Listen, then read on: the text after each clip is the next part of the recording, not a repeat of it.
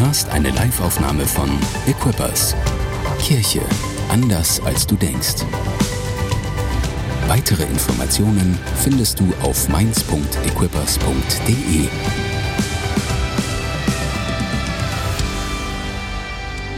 Ich freue mich so sehr, dass euch heute Morgen wieder zu sehen. Heute, wir waren zwei Wochen im Urlaub, die Gabi und ich, und so ist es einfach, ich merke einfach, wie sehr ich das Haus Gottes vermisse, wie sehr ich es vermisse, in, bei euch zu sein, in Mainz, im Rhein-Main-Gebiet und mit euch Gott zu feiern und Gott zu ehren. Das ist gar nicht selbstverständlich, sondern das ist etwas ganz, ganz Besonderes, glaube ich. Stimmt das? Sag mal zu deinem Nachbarn, das ist was Besonderes. Das ist was Besonderes. Nimm's nicht so leicht. Eine klimatisierte Kirche, wo du Gott trotzdem Party machen kannst, ohne dass du hinterher stinkst wie ein Iltis. Das ist eine großartige Sache, oder kann man schon mal sagen? So ein kleines bisschen Amen. Es ist so gut, euch zu sehen. Ich freue mich auch über alle online. Mega, dass du dabei bist und eingeschaltet hast. Vielen Dank, ihr Lieben. War ein Hammerjob. Neuer Song, der war richtig, richtig cool. Schule, dann geht's los direkt heute Morgen. Gabi und ich, wir waren wie gesagt in Norditalien. Ich bin, ich bin Tore, falls du mich nicht kennst, ich bin Tore, Pastor in dieser Church und mein Herz ist es, dass du ermutigter, und zwar ermut viel ermutigter nach Hause gehst, als du gekommen bist. Wenn, wenn irgendein Schatten über deinem Leben lag heute Morgen, sollst du nach Hause gehen und du sollst klar sehen und sagen, oh, jetzt sehe ich die Dinge wieder etwas klarer und ich bin ermutigt und neue Kraft ist in mir. Das will ich proklamieren und ich glaube, dass das Wort Gottes genau das tun kann und will. Amen. So ist gut. Gabi und ich, wir waren äh, vor einer Woche oder so in Norditalien. Wir haben einen Wanderurlaub gemacht. Das, ja, kannst du mich mal nach dem Gottesdienst fragen, ob ich es nochmal machen würde. Anyway. Jedenfalls, wir haben es gemacht und ähm, an einem Abend, da haben wir gedacht, das ist eine großartige Idee, essen zu gehen. Und so haben wir in der Nähe vom Hotel was rausgesucht, weil du hast ja auch keinen Bock nach dem Wandern, nach dem ganzen Tag Wandern, noch mal weit zu laufen, um irgendwo essen zu gehen, sondern du gehst so, sagen wir mal so, so schnell wie es geht. Und über die Straße, da war ein Fischrestaurant und ich, bei Google kriegst du alles raus. Also ich nehme ja, versuche immer Restaurants zu nehmen über vier Sterne Bewertung. Weil wenn du unter vier Sterne nimmst, ist es meistens McDonald's Standard. Nur so ein Tipp von mir. Guck mal auf die Sterne, weil die Leute sind meistens Egal, ist eine ganz eigene Sache. Jedenfalls habe ich gedacht, wow. Und es war ein recht, sagen wir mal, recht günstiges Restaurant. Da waren dann findest du die Speisekarte und dann habe ich die Speisekarte gefunden und habe Folgendes gefunden auf der Speisekarte. Das habe ich mitgebracht. Das kannst du bei Google mal anschauen. Könnt ihr es drauf machen? Öh, der Computer direkt abgestürzt. nee, er ist wieder da. Das hier. So, da, da gab es also diese Fischgerichte und ich dachte so, 10 Euro. Das ist ja der Hammer. Die ganze Seite voller 10 Euro Gerichte und auf der anderen Seite war alles voll mit Fischgerichten 20 Euro. Und ich dachte so, das ist wirklich fantastisch. Das ist ja echt der Hammer. Und wisst ihr was? Diese Speisekarte ist von Februar oder dieses Bild ist von Februar 2022.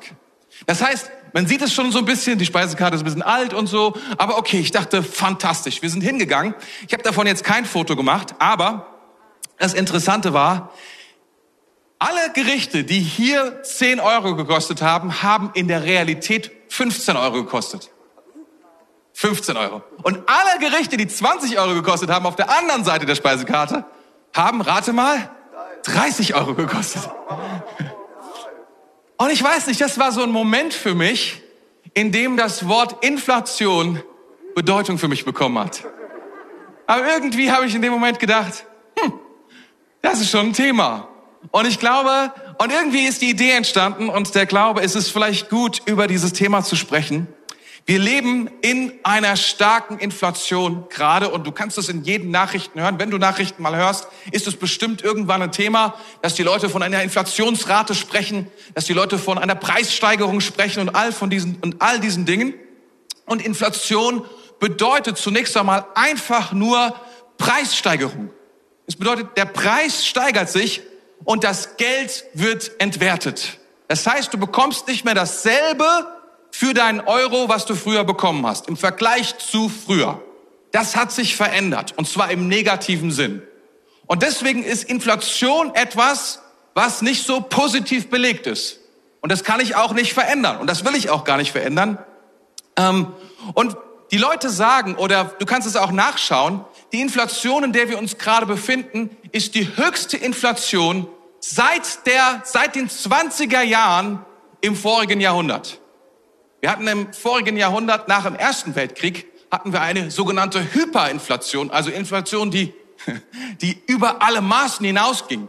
Damals war das Problem, Deutschland hat den Ersten Weltkrieg verloren und wir hatten große Schulden und um diese Schulden zurückzubezahlen, haben wir Geld gedruckt. Das ist eine großartige Idee, oder? Wenn du Geld brauchst, Geld drucken. Und das hat der deutsche Staat gemacht damals und sie haben es ein bisschen übertrieben und ich zeige euch mal, was es für Scheine gab. Ich habe mal so ein paar Scheine mitgebracht, die ich gefunden habe, Fotos davon. Vielleicht kannst du die mal kurz zeigen. Jawohl. Hier zum Beispiel eine Briefmarke, 10 Millionen. Eine Briefmarke mit 10 Millionen oder hier 20 Millionen Markschein. Es gab auch so, und dann haben sie teilweise, weil es sich nicht gelohnt hat, haben sie einfach den Wert drüber gedruckt. Man hat damals ganze Schubkarren von Geld gehabt und da Brennholz teurer war als Geld, hat man Geld verbrannt. Das waren also richtig, das war Hyperinflation. Okay, aber das ist nicht, worüber ich heute sprechen möchte. Das ist sozusagen das, wo, das ist das große, sagen wir mal, riesen negativ Horrorbeispiel, das es irgendwo mal in der Vergangenheit gab. Und das ist bis dann, ist danach in Deutschland nie wieder passiert in dieser Art und Weise. Die letzte Inflation, nicht Hyperinflation, sondern normale Inflation hatten wir in den 70er Jahren. Und das waren so Anfang der 70er und die hat ein paar Jahre gedauert. Und heute die allerneuesten Werte, und die habe ich auch mitgebracht vom, Stand, vom Statistikamt oder Bundesamt für Statistik, Statistisches, Statistisches Bundesamt, na, so rum. Und ähm, die zeige ich euch gleich, oder ich zeige es euch jetzt, auch gute Idee. Die Inflationsrate im Mai 2022, also letzten Monat, man kann ja immer nur gucken, man kann ja für Juni noch nicht gucken, man muss ja erst mal warten, bis Juni vorbei ist. Also das ist das Aktuellste, was es gibt. Für Mai 2022 ist 7,9 Prozent und dann noch zwei andere Werte, die ich auch gleich erkläre. Und ich versuche es dir mal so zu, deutlich zu machen. Was bedeutet das? Das bedeutet, dass die Preise sich gesteigert haben im Vergleich von vor einem Jahr, Mai 2021, um 7 7,9 Prozent. Okay, also egal was auch immer etwas gekostet hat vor einem Jahr, jetzt ist es 7,9 Prozent teurer. Das kann man im Allgemeinen so sagen. Im Durchschnitt. Nicht alle Sachen, nicht alle Sachen werden teurer. Manche Sachen werden sogar noch teurer und andere bleiben so. Deswegen ist hier so in der Mitte ein, ein Preis oder eine Steigerung drin. Verbraucherpreise, Energie, die sind nämlich überdurchschnittlich hoch gestiegen. Die sind 38,3 Prozent gestiegen. Also fast 40 Prozent im Vergleich von vor einem Jahr. Das ist eine Menge Geld. Ich versuche dir mal irgendwie deutlich zu machen, was das bedeutet. Wenn im letzten Jahr, im letzten Jahr waren 1000 Euro, konntest du etwas kaufen für 1000 Euro. In diesem Jahr kannst du für die gleichen 1000 Euro nur noch etwas kaufen für 723 Euro. So viel ist 7,9 Prozent. 7,9 Prozent. Du verlierst ganz viel Geld. Ich versuche das mal deutlich zu machen, damit du es ein bisschen verstehst, was Inflation bedeutet. Inflation bedeutet Geldentwertung. Das Geld, was du besitzt, hat nicht mehr den gleichen Wert, wie es das mal war vor einem Jahr, zwei oder drei Jahren. Es gibt drei Arten von Geldentwertung wie Inflation funktioniert. Und ich erkläre das deswegen so eindrücklich, damit du es hast, damit du nicht dran vorbeiläufst, damit du es registriert. Manche Leute ignorieren auch die Probleme der Welt. Das ist auch eine Möglichkeit. Aber ich möchte, dass du sie registrierst, dass du verstehst, das ist ein Problem. Aber wenn du das Problem verstehst, dann muss dieses Problem dich auch nicht mehr, wie soll ich sagen, das Unbekannte in Problemen macht uns fertig.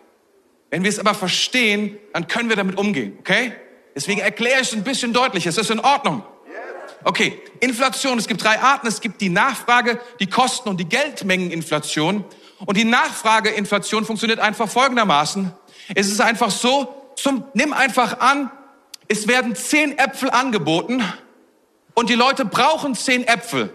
Das ist das Beste, was passieren kann. Das bedeutet, ist perfekt. Zehn Äpfel sind da, zehn Äpfel werden gekauft. Großartig. Jetzt ist es aber so, dass, ähm, dass 20 Äpfel benötigt werden, aber es sind nur 10 da. Was passiert, Der Verkäufer denkt sich, ist ja großartig. Ich kann den Preis steigern von jedem Apfel, weil die Leute brauchen doppelt so viel, wie ich hab. Das ist die Nachfrageinflation. Dasselbe mit, mit Öl, dasselbe mit Gas. Es gibt eine bestimmte Menge von etwas, aber die Leute brauchen mehr, also kann ich das Produkt oder die Preise davon erhöhen. Das ist die Nachfrageinflation. Dann gibt es die Kosteninflation. Das ist etwas, das ist so ähnlich. Statt zehn Äpfel, bleiben wir bei den zehn Äpfeln, zehn Äpfel können nur fünf angeboten werden. Warum? Es gibt keine Rohstoffe oder es gibt keine Möglichkeit, die anderen fünf herzustellen. Die Bäume wurden alle gefällt. Nehmen wir an, das wäre so. Das bedeutet auch hier der gleiche Effekt. Die Leute brauchen zehn Äpfel, es werden aber nur fünf angeboten. Der Preis kann gesteigert werden aufgrund der Nachfrage, die gleich geblieben ist, aber leider sind die Waren weniger geworden. Das ist die Kosteninflation. Das ist das, was wir merken und alles hat denselben Effekt. Der Preis steigt, steigt. Der letzte Effekt ist die Geld- oder die Geldmengeninflation.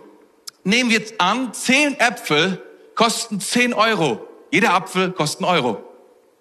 Wenn sich nun die Geldmenge, die wir haben, die es gibt an Euros, verdoppelt, ist ja ganz einfach. Was kosten dann 10 Äpfel? 20 Euro. Weil sich die Geldmenge insgesamt verdoppelt hat. Das heißt, jeder Euro hat nicht mehr den Wert. Ein Euro kannst du nur noch einen halben Apfel kaufen, aber keinen ganzen Apfel mehr. Du brauchst zwei Euro um einen Apfel zu kaufen. Also all diese Dinge haben eine Sache zur Folge, sie entwerten Geld. Und wisst ihr, das Problem von Inflation ist, dass es Menschen furchtbare Angst macht. Dass es Menschen furchtbare Angst macht. Wenn du das erlebst, ich weiß nicht, wie gesagt, die Gabi und ich, zum ersten Mal wurde ich richtig aufmerksam darauf bei dieser Speisekarte. Aber ich weiß, viele Leute haben diesen Effekt schon, wenn sie an die Tankstelle gehen. Jetzt haben wir Elektroautos, deswegen haben wir es nicht gemerkt so schnell, wie du es vielleicht gemerkt hast. Weil bei der Tankstelle hast du auf einmal bezahlt für einen Liter Sprit 40, 50, 60 Prozent mehr, als du früher bezahlt hast. Und du merkst, wow, hier ist eine Inflation von Energie oder von Benzin. Und das macht Menschen Angst. Die aktuelle Inflationsrate, habe ich schon gesagt, die liegt bei 7,9 Prozent. Und ähm, Menschen verlieren Kaufkraft, das habe ich auch schon erzählt, genau all diese Dinge. Das festzustellen, zu verstehen, das ist die Situation, ist dies, das ist die Inflation, das ist die Situation, in der wir uns wirtschaftlich befinden, kommt zusammen mit all den anderen Krisen, aus denen wir gerade gekommen sind oder in denen wir uns gerade noch befinden. Da gibt's die Corona-Krise, die gerade zu Ende ist und vielleicht wieder kommt oder auch nicht. Wer weiß das schon so genau? Dann gibt es den Ukraine-Krieg, dann gibt es Gasknappheit habe ich gehört, all diese Dinge, die gerade passieren, und das macht den Menschen zu schaffen. Und die Frage lautet, ich weiß, jetzt bist du bestimmt jetzt nicht so gut drauf, ich habe nicht so viele Abends gehört jetzt in der ersten Zeit, aber die Frage ist, wie reagiere ich? Was ist meine Antwort auf Inflation? Und ich dachte, ich muss unbedingt mit euch mein Herz darüber teilen, bevor ihr in den Urlaub fahrt damit ihr nicht nach Hause kommt und vollkommen schockiert seid und eure Herzen voller Angst sind, sondern dass du verstehst, wenn du in den Urlaub dieses Jahr fährst, mach dich bereit. Mach dich bereit, wo auch immer du dann essen gehst oder wo auch immer du das dann erlebst. Du wirst sehen, an den Flughäfen kann man es schon ganz gut auch ab, die, die Auswirkungen von Inflation, riesige lange Schlangen, die überall sind. Und das ist auch eine Folge mit von Inflation. Ich will gar nicht darüber sprechen, über die Gründe. Das ist alles sehr, sehr politisch und ist überhaupt gar nicht meine Aufgabe. Aber einfach wahrzunehmen, da ist diese, da ist diese Inflation. Ja, und was ist das? Das ist eine Kraft, die da stattfindet. Das ist ein Geist, der etwas tut ähm, mit uns. Und besonders bei Lebensmitteln und Energie kann man das ganz gut merken. Ganz besonders in über, überdeutlichen Maße. Wenn du, wenn du essen gehst und wenn du, ähm, wenn du Lebensmittel kaufst, ich weiß gar nicht genau, was man fünf Euro momentan für, für, für, für, für, für Sonnenblumenöl bezahlt, was 79 Cent gekostet hat. Daran merkst du es auch ganz gut. Das ist, glaube ich, eine Inflation von 500 Prozent. Absoluter Wahnsinn. Was ein Glück brauchen wir alle nicht so viel Sonnenblumenöl, außer die Leute, die gerne frittieren. Die werden natürlich, das merkst du in den Pommes da, an den Pommespreisen. Anyway. Wie reagieren Menschen auf Inflation?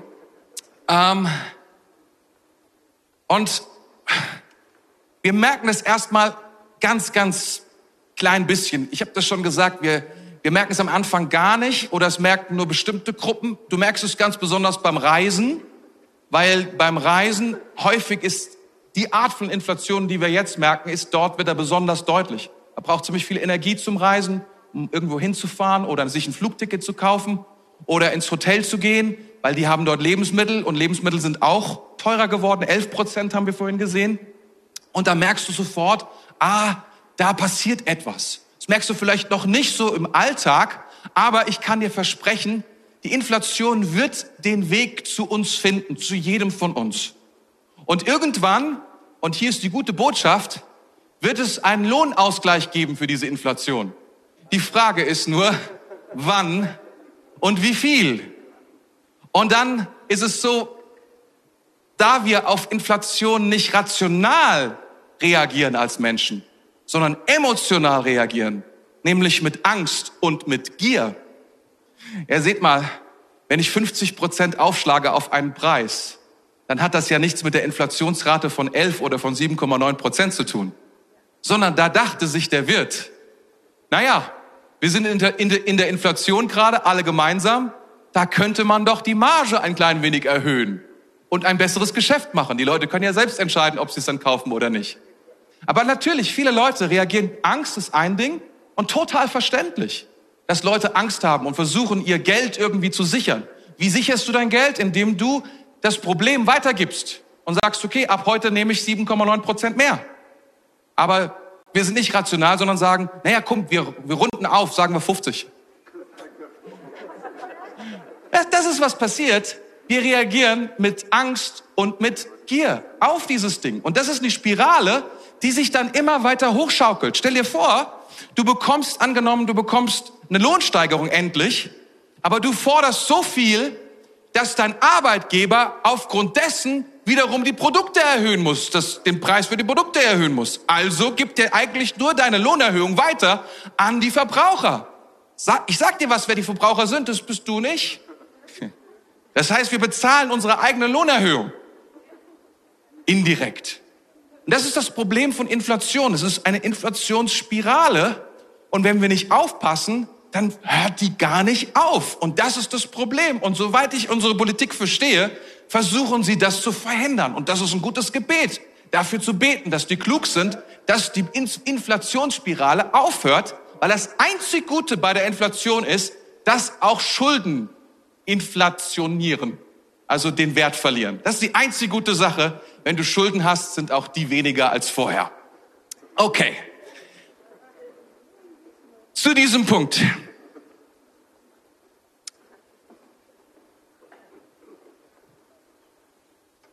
Wie antworten wir als Christen, als Menschen, die Jesus lieben, auf Inflation?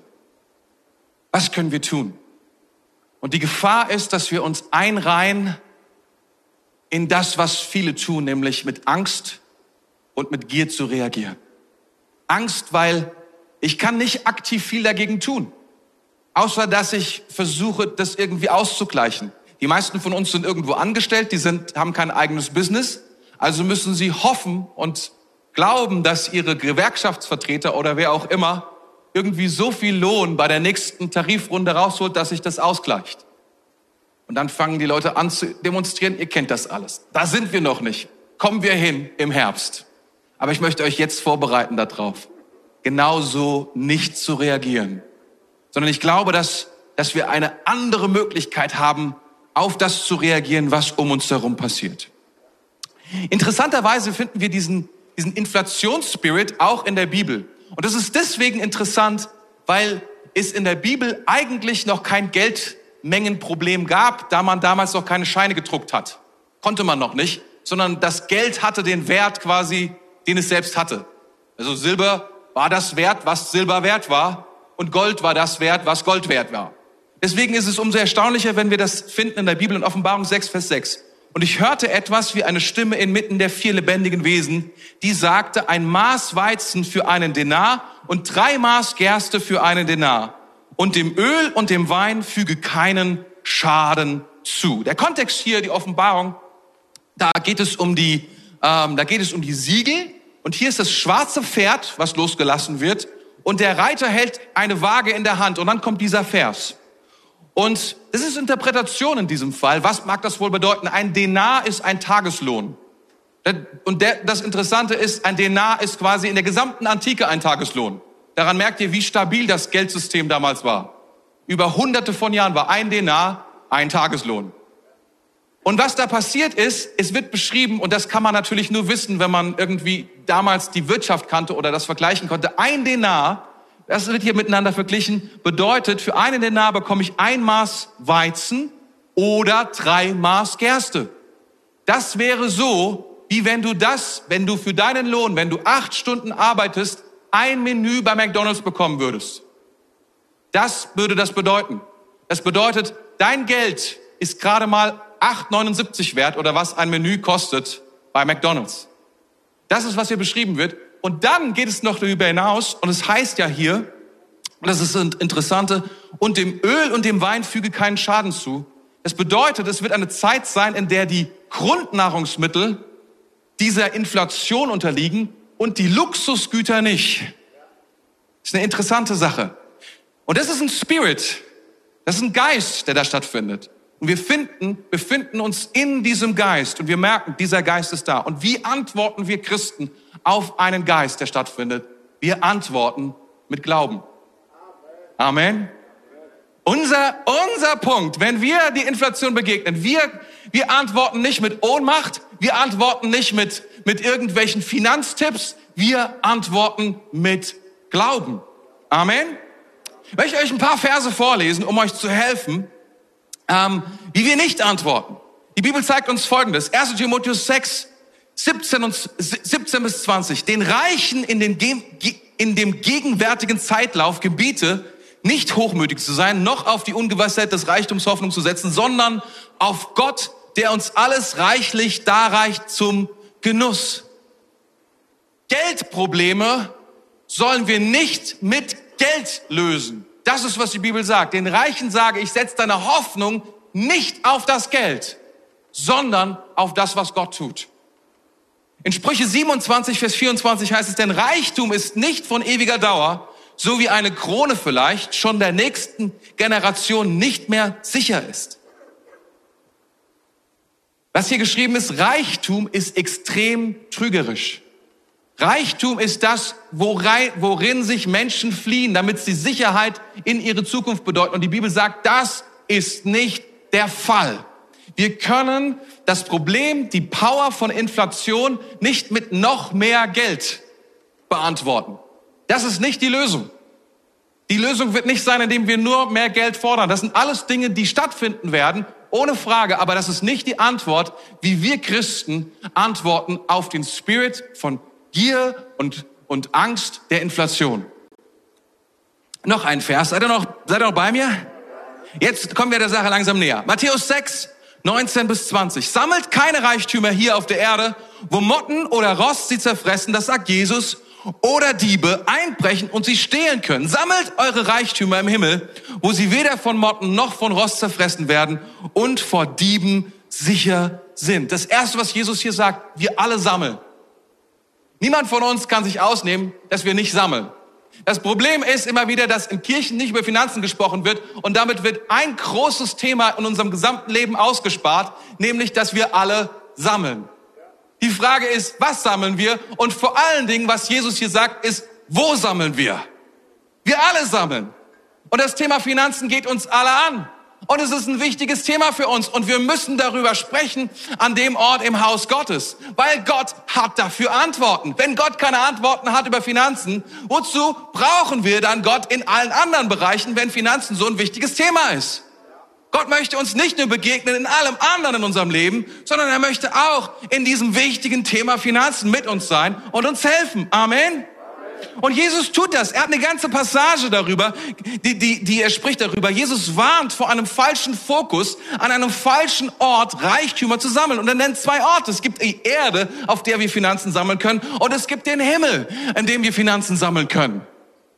Und er sagt, ist der eine Ort ist extrem halt, die Halbwertszeit von Finanzen oder von Reichtümern an diesem Ort, er hat eine extrem kleine Zeit. Rost und Motten können das, was wir Reichtum nennen, zerfressen und sie sozusagen halbieren. Das ist das, was Inflation tut. Sie zerfrisst, was du hast. Und er sagt, es gibt einen Ort, der ist sicherer. Es ist der Himmel. Und wir wissen eine Sache, was Glauben tut.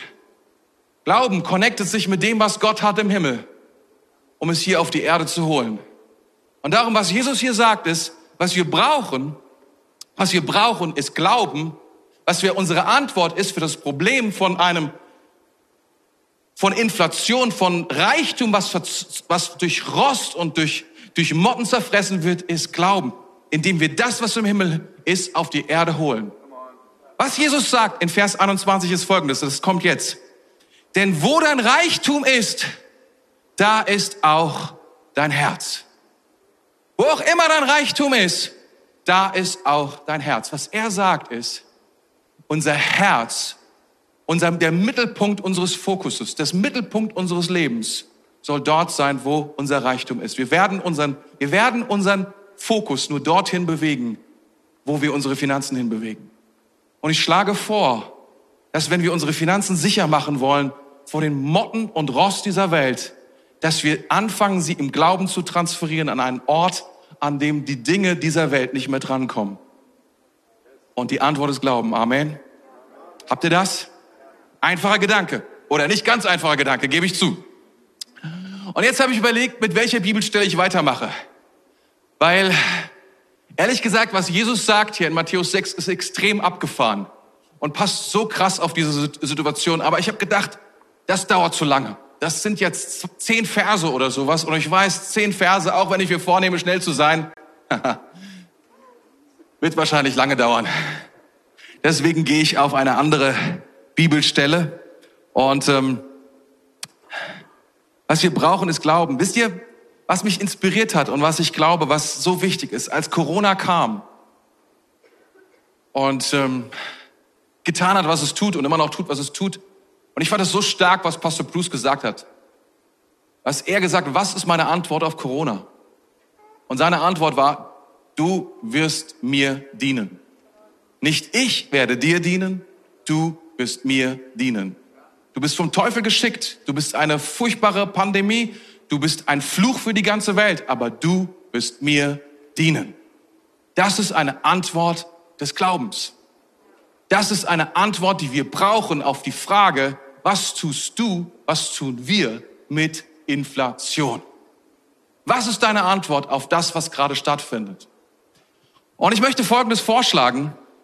Ähm, und das, diese Bibelstelle finden wir in Malachi 3, 10 und 11. Seid ihr noch da? Malachi 3, 10 und 11. Da heißt es, bringt den kompletten zehnten Teil eurer Ernte ins Vorratshaus, damit es in meinem Tempel genügend Nahrung gibt. Stellt mich doch damit auf die Probe, spricht der allmächtige Herr, ob ich nicht die Fenster des Himmels für euch öffnen und euch mit unzähligen Segnungen überschütten werde. Euretwegen werde ich den Fresser bedrohen, damit er euch nicht mehr um eure Ernte bringt und damit der Weinstock auf dem Feld wieder Frucht trägt, spricht der allmächtige Herr. Ja, soweit. Ich war schon gut, ganz gut in Fahrt. Es ist so wichtig, dass wir, dass wir verstehen, Glaube, eine Antwort aus Glauben bedeutet nicht, dass wir in einen falschen Positivismus hineinfallen. So ein bisschen nach dem Motto, denk nur ein bisschen positiver über die Inflation, dann wird's schon. Sei nicht so negativ. Ehrlich gesagt, das sind keine schlechten Tipps. Die meisten von uns schauen viel zu viel auf die negativen Dinge, haben viel zu viele Angst vor den Dingen, die kommen, statt auf die guten Dinge zu schauen. Aber ich glaube, dass Glaube nicht so funktioniert, dass wir einfach nur auf die positiven Dinge schauen, sondern Glaube hat immer eine Grundlage. Glaube basiert immer auf dem Wort Gottes. Glaube basiert immer auf etwas, was Gott gesagt hat. Es ist zwar widersprüchlich zu dem, was wir sehen, aber es basiert auf etwas, was nicht von uns kommt, nicht aus unserem Träumen kommt, nicht von sich irgendjemand ausgedacht hat, sondern von dem, was Gott gesagt hat. Glaube basiert auf dem, wenn wir mit Glauben antworten, dann brauchen wir ein Wort von Gott. Und ich glaube, dass wir dieses Wort aus Malachi 3, 10 und 11 nehmen können und sagen, das ist mein Wort, das ist meine Antwort auf das, was sich Inflation nennt. Ich bin Teil von dem, was hier gerade passiert, aber meine Antwort steht nicht in dem, was die Politik sagt, sie steht nicht in dem, was die Wirtschaft tut, sie steht nicht in den gesellschaftlichen Veränderungen, sie steht im Wort Gottes. Das ist meine Grundlage, das ist meine Antwort, das ist meine Hoffnung, darauf baue ich mein Leben. Amen. Ha, seid ihr soweit? Hat ein bisschen gedauert. Und der erste Punkt, den ich daraus sehe, ist, Gott ist mein Versorger. Ich bin nicht meine Quelle. Ich bin nicht meine eigene Quelle. Gott ist es. Von ihm kommt meine Versorgung. Er ist mein Gott. Er ist der, von dem alles kommt. Ich muss mir keine Sorgen machen. Warum? Weil mein Gott ist der, der mich versorgt. Das ist das Allerwichtigste und das Erste, was wir wissen müssen. Manchmal denken wir, wenn wir den Zehnten geben, wie großzügig wir sind. Wir denken, wie fantastisch wir, wie viel wir Gott abgeben, dass er dankbar sein muss, dass wir ihm so viel Geld überweisen. Ich will dir etwas sagen. Die Bibel sagt über den Zehnten Folgendes. Sie sagt nicht, dass wir investieren. Sie sagt, der Zehnte gehört Gott. Wir dürfen es ihm wieder zurückgeben. Es ist ein Beweis, dass wir ihm mehr Glauben schenken, dass wir sagen, Gott ist unser Versorger. Er ist nicht die Quelle, ich bin nicht die Quelle, er ist die Quelle von allem. Es gehört ihm. Ich gebe es ihm nur zurück. Und es erinnert mich daran, dass ich nicht in Kontrolle bin. Dass ich nicht meine eigene Quelle bin, sondern dass er es ist. Wenn ich das tue, wenn ich anfange zu geben, zurückzugeben, dann verliert Macht und andere Ideen, dass, ich's unter, dass ich das kontrollieren kann, ganz schnell, ganz schnell an Kraft über meinem Leben. Wisst ihr, der Zehnte ist eine gute Idee in guten Zeiten und auch eine viel bessere Idee in schlechten Zeiten. Und das Geniale dabei ist, er unterliegt nicht der Inflation. Er bleibt der Zehnte von dem, was ich habe, in den guten Zeiten als auch in den schlechten Zeiten. Was auch immer ich habe, es sind immer der zehn Prozent. Und wisst ihr, was der Zehnte tut? Er tut Folgendes. Ich kann entweder, ich kann es mir aussuchen, ich kann, Gott sagt Folgendes, er ich kann entweder mit den 100 Prozent, die ich habe, leben und sie stehen unter dem Fluch, unter dem Fluch des Teufels, der versucht, alles anzufassen, was ich habe und es von mir wegzunehmen. Oder ich gebe Gott den Zehnten und habe 90 Prozent, die Gott selbst bewacht und die gesegnet sind. Das ist, was der Zehnte für mich tut. Und das ist sehr, sehr powerful. Gott ist meine Quelle, er ist mein Versorger, er ist der Eigentümer, ich bin nur sein Verwalter. Ich vertraue Gott mehr. Ich vertraue Gott mehr als mir selbst. Ich vertraue Gott mehr als dem Geld, was ich habe und was in den Inflationszeiten wie Sand in meinen Händen ver verrinnt. Zweiter Punkt.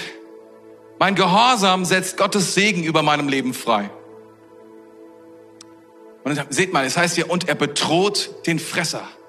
Es gibt eine Kraft, die dich berauben will. Der Teufel ist gekommen, so hat Jesus gesagt, um dich zu berauben, zu ermorden und zu zerstören. Und er beginnt und er macht keinen Halt vor deinen Finanzen. Gehorsam bedeutet, und das ist oft unsere Sichtweise, bedeutet nicht nur einfach Gebote zu beachten, sondern Verheißung, die Gott uns gibt, umzusetzen. Gehorsam ist der Teil, mit dem wir reagieren. Er kommt zum Glauben hinzu und bestätigt ihn. Das Problem häufig, was wir haben, wenn wir nur sagen, ich glaube Gott, meine Antwort liegt im Glauben und ich dann irgendetwas sage, dann, ich kann viel behaupten, ich kann viel sagen, aber mit dem, was ich tue, bestätige ich, was ich glaube.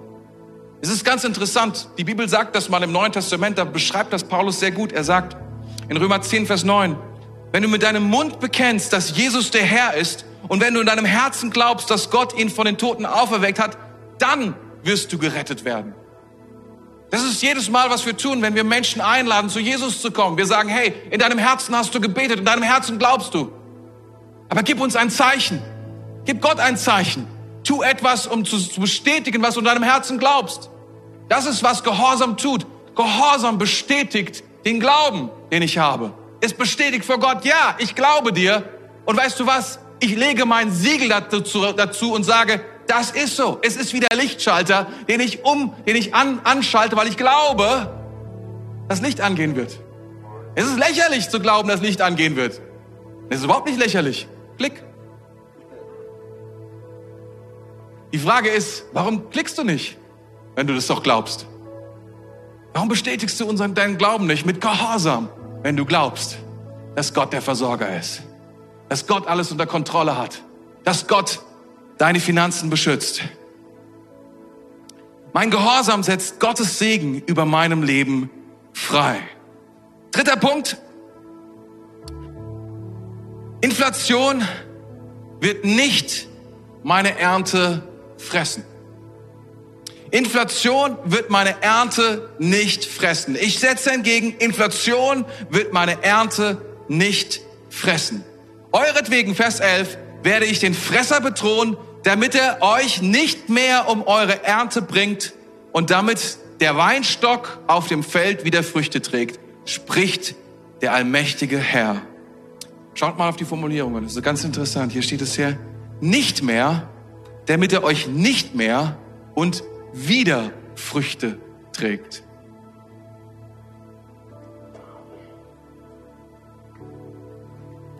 Wir sind Teil dieser Weltgemeinschaft, dieser, diesem Europa, von dieser Stadt, von dieser Nation. Wir alle leben da drin, ob wir Christen sind oder nicht. Wir sind alle zusammen hier auf dieser Welt. Und Inflation wird an uns nicht vorübergehen. Für uns wird kein eigener Spritpreis aufgerufen. Für dich wird auch kein eigener Gaspreis festgesetzt werden. Sondern wir werden alle, wir sind alle mit da drin in dem, was gerade passiert. Das ist, das ist die Realität. Aber ich will dir etwas sagen. Ich hätte auch schreiben können, diese Inflation wird uns berühren, aber sie wird uns nicht festhalten.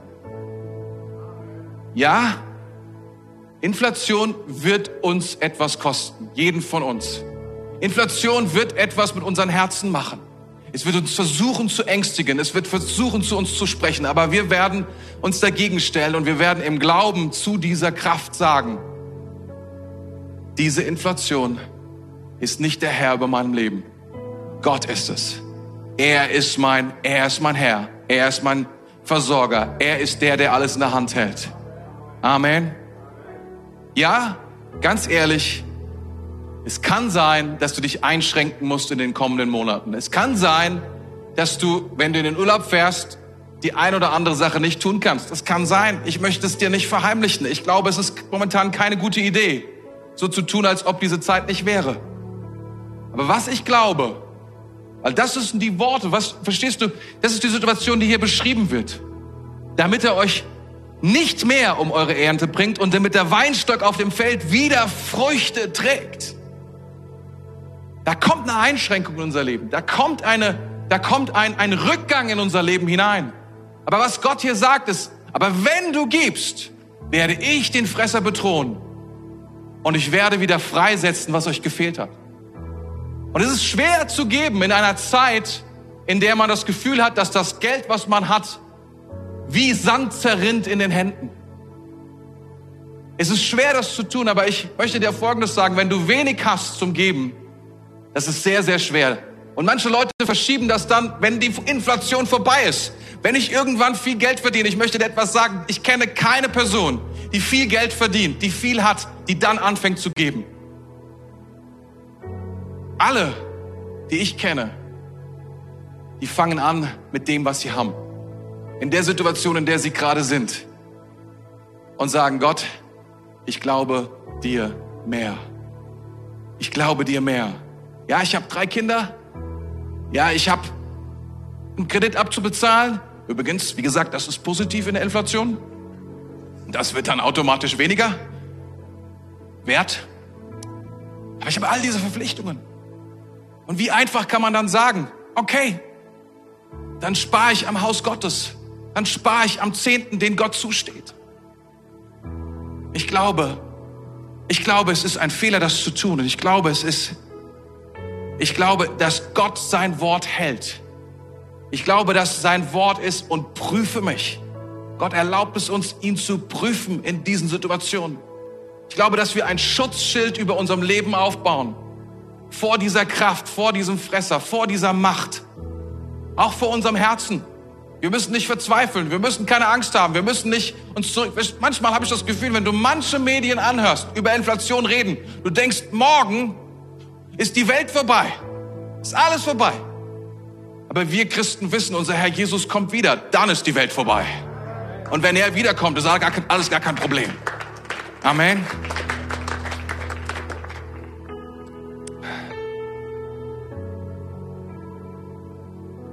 Ich werde treu sein, weil ich weiß, Gott wird treu sein.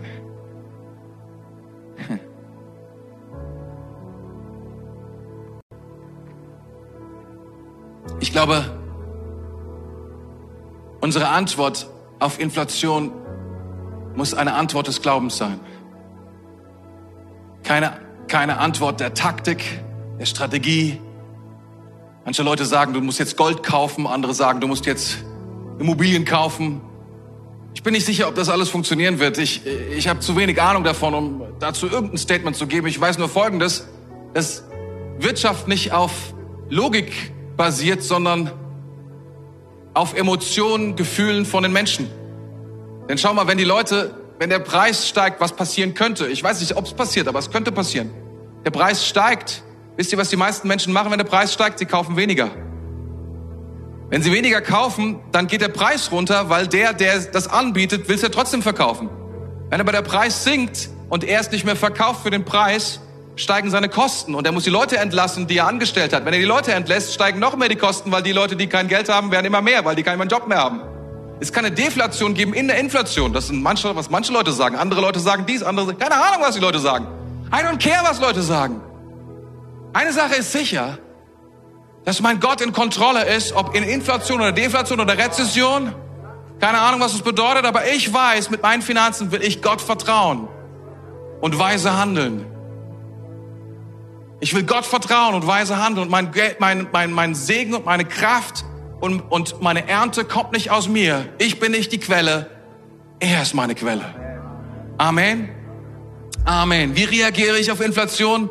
Nicht mit Furcht oder Angst, nicht mit Ohnmacht, auch nicht mit Gier und Spekulation. Es gibt so viele Leute, die spekulieren in diesen Tagen. Und ich möchte dich einfach ermutigen, nicht zu spekulieren. Wenn du Ahnung hast von Spekulation und du hast 10.000 Euro zu viel oder 1.000 Euro, mach das. Wenn du es verlieren willst, ist okay. Aber wenn du es nicht hast, tu es nicht. Es wird, es wird nicht leicht. Ich sage das noch einmal. Es, es kann sein, dass du das Geld brauchst, um durchzukommen bis zu deiner nächsten Lohnerhöhung. Alle im öffentlichen Dienst müssen sich keine Sorgen machen. Sie werden eine Lohnerhöhung bekommen. Das Problem ist nur die Zeit dazwischen. Bis dahin. Weiß nicht, wie lange das dauert. Halte deinen Cashflow lebendig. Glaube Gott mehr.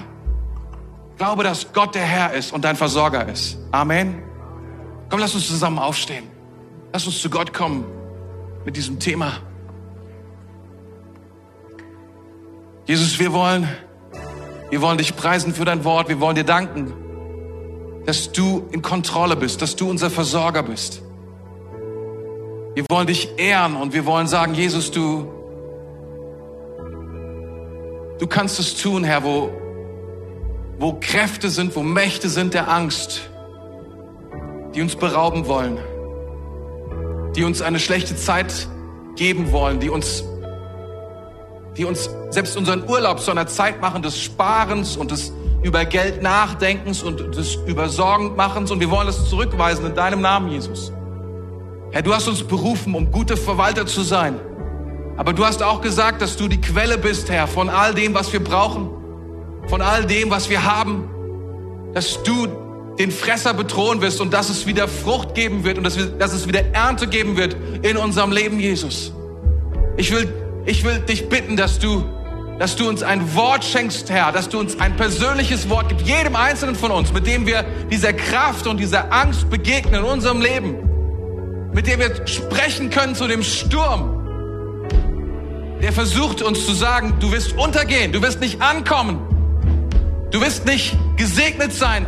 Da hinein sprechen wir, unser Segen kommt nicht aus der Kraft der Finanzen, unser Segen kommt nicht aus der Kraft des Mammon, oder des Geldes, sondern unsere Kraft kommt von dir, Jesus.